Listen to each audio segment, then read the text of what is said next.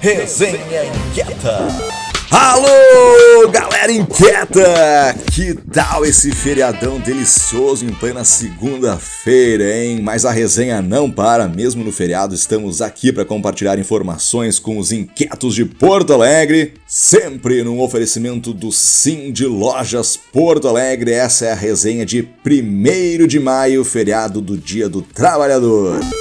E a resenha inquieta dessa semana começa com um minuto inquieto da promotora Sinara Viana Dutra Braga, da Promotoria de Justiça da Infância e da Juventude de Porto Alegre, convidando para a terceira corrida pela adoção, que contempla aproximadamente 3.500 crianças e adolescentes institucionalizadas em abrigos e casas lares. Para quem não sabe, existem 33 mil pretendentes habilitados no Brasil que querem adotar crianças até o máximo seis anos. Entretanto, 95% dos acolhidos têm acima desta idade. A corrida então vai ocorrer no dia 27 de maio, um sábado, em comemoração ao Dia Nacional da Adoção, que é no dia 25 de maio. Com recado então a promotora Sinara Viana Dutra Braga.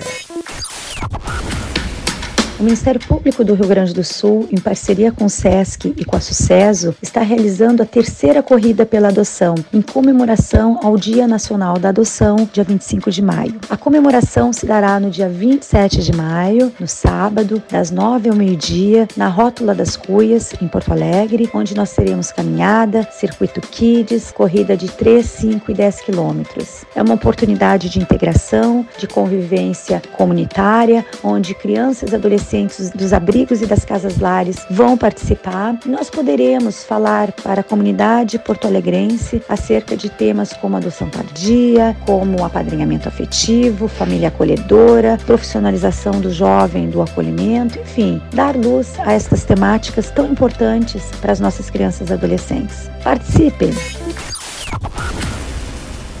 Muito obrigado por compartilhar essa informação com a gente sobre a corrida, né, a terceira corrida pela adoção. A gente lembra ainda né, que toda a renda das inscrições será revertida e o Põe Inquieta é um apoiador deste evento. Para quem quiser saber mais, a gente deixa o link disponível na parte de texto da resenha, tá bom? E agora, na sequência, um minuto inquieto da advogada Jaqueline Custódios, que também é ativista e representante do coletivo Cais Cultural. Confere só. Oi, inquietos e inquietas, passando por aqui para dar uma atualizada na questão do cais do Porto. No dia 17 de abril, agora, foi lançada a frente parlamentar em defesa do cais, cais público, né, lá na Assembleia Legislativa. Ela contou com a assinatura de 20 deputados. A ideia, então, é a gente trabalhar na questão da concessão, dentro daqueles moldes que a gente já apresentou de, de diretrizes para a ocupação cultural, com uma gestão compartilhada, até porque aquilo ali é patrimônio de Porto Alegre. Os armazéns, eles são tombados. Da parte do executivo, já falamos com o novo secretário de parcerias e concessões, Pedro Capelupi, agora no dia 20, no sentido de a gente trabalhar em cima do edital para garantir pelo menos aquilo que já tinha sido conseguido, né, que é o armazém A e B para o uso exclusivo da cultura e que se mantivesse para o Estado. Já até marcamos uma próxima conversa, mais para metade de, de maio, para a gente retomar então a questão de como vai ser, vai ser disposto, quais são as diferenças que terão as alterações nesse próximo edital e por o leilão que vai provavelmente acontecer entre junho e julho. É isso aí. Abraço.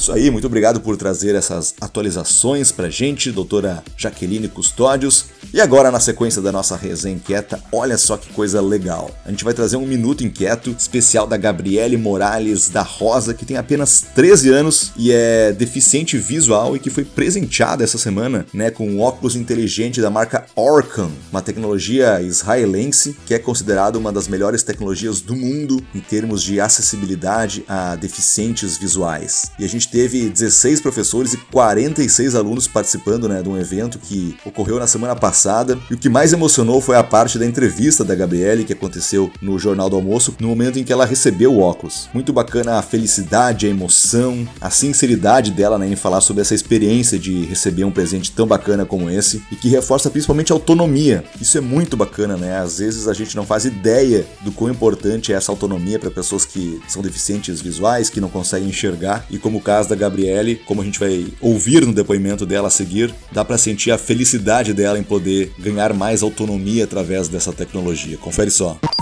Oi, boa tarde. Eu tava aprendendo a usar ontem. Eu acho que eu tô conseguindo, né? Eu acho que já consegui ler, já agora nós conseguimos reconhecer pessoas também. Ah, vai ajudar muito a ter, a ter mais autonomia, né? A saber quem é que tá ali, a saber quem é que tá na minha frente, a chegar num lugar e não precisar a pessoa tá indo ali, eu mesma poder.